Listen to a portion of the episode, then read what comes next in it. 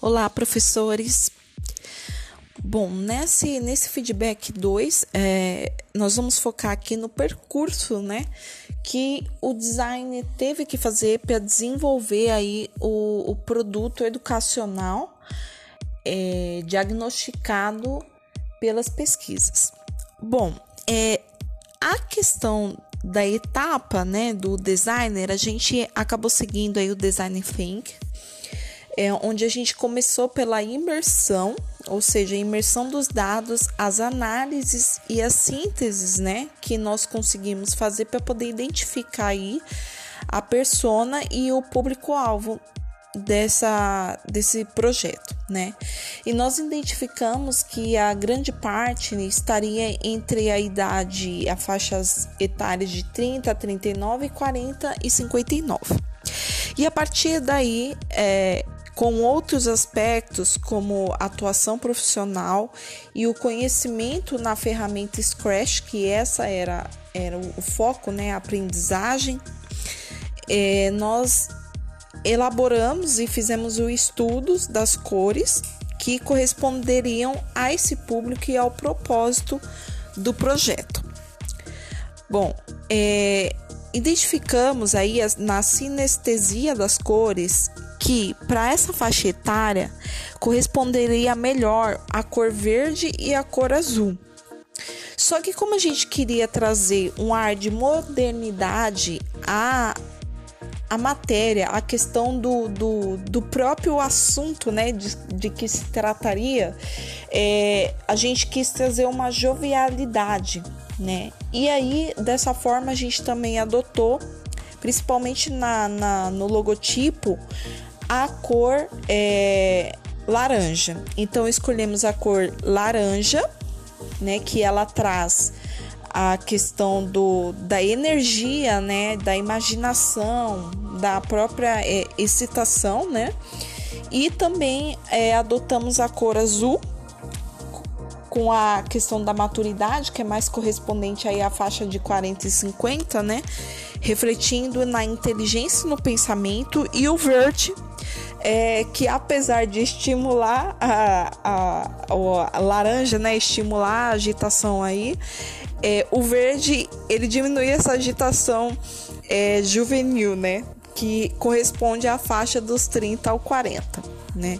Então a gente fez a combinação dessas cores e da tipografia acabamos optando por uma fonte é, serifa, né? É, Calistoga, Calistoga, é, uma, remetendo mesmo a tipografia que já vem, já é adotada pelo Scratch. E além disso, também é, adotamos a ro, é, Roboto, eu não sei como é, se pronuncia muito bem, mas justamente para ter essa questão aí da, da própria modernidade, né? E a nossa identidade visual foram baseadas nessas questões é, de design. A partir daí, nós começamos a fazer ideação de como precisaríamos é, adotar, qual ferramenta né, é, seria ideal para montarmos uma trilha, como estávamos pensando, que fosse adaptável a cada público. Então a gente iniciou a prototipação pelo Moodle, né? Que o Moodle acabou é, nos fornecendo já alguma estrutura, né? Algo que não era tão flexível assim, mas que poderia nos proporcionar uma estrutura já segura, que é conhecida no mercado e que poderíamos modular conforme é, as necessidades, mas sabendo que poderia haver restrições. E essa escolha do mudo ela foi muito feita por causa é, da questão da possibilidade de fazer um bom design. Né, um, que garantisse uma boa visibilidade, que fosse consistente e que fosse familiar para o público que a gente almejava, né? É, o público e a persona-alvo, que são professores que estão no ensino básico. Além disso, a gente considerou também para a produção e esquematização do curso a questão de navegação, a questão do controle da, da ferramenta pelo usuário, ou seja, ele não precisa exatamente seguir os módulos do jeito que são, a gente vai sugerir, mas eles pode, pode prosseguir, né? É, a própria ferramenta ela tem um feedback responsivo muito rápido, né? Clicou no botão já vai vai para um, um, um outro acesso, enfim, e também possui algumas restrições, tá? E essas restrições elas não estão somente no comando, mas também na questão de, de acesso, né? Além disso, a gente optou pela adaptabilidade né? A nossa sugestão é que cada perfil, cada personalidade é, do ensino-aprendizado tenha uma ferramenta disponível de acordo com o seu perfil. Então a gente optou por, por essa adaptabilidade. Ainda não conseguimos prototipar, porque seriam quatro cursos, né? De, de visões diferentes, adaptados a cada estilo que é o estilo de aprendizagem de Kolbe, mas a gente almeja isso.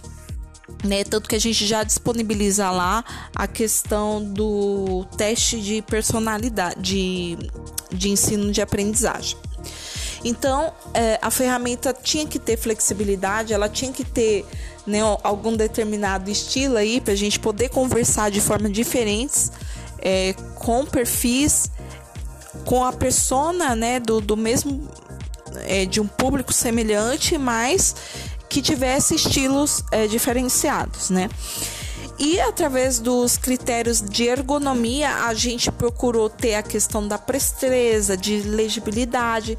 É, as trilhas elas estão agrupadas de acordo com, com o assunto, né, com os itens. Então, módulo 1, módulo 2, e aí tem os seus agrupamentos.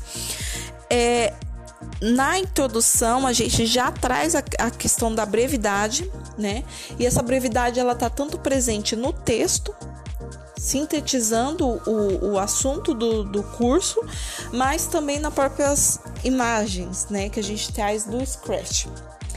É, além disso, como eu já comentei, o, o próprio usuário pode ter o controle aí, ele se sente é, autônomo é, conforme foi estudando, tá?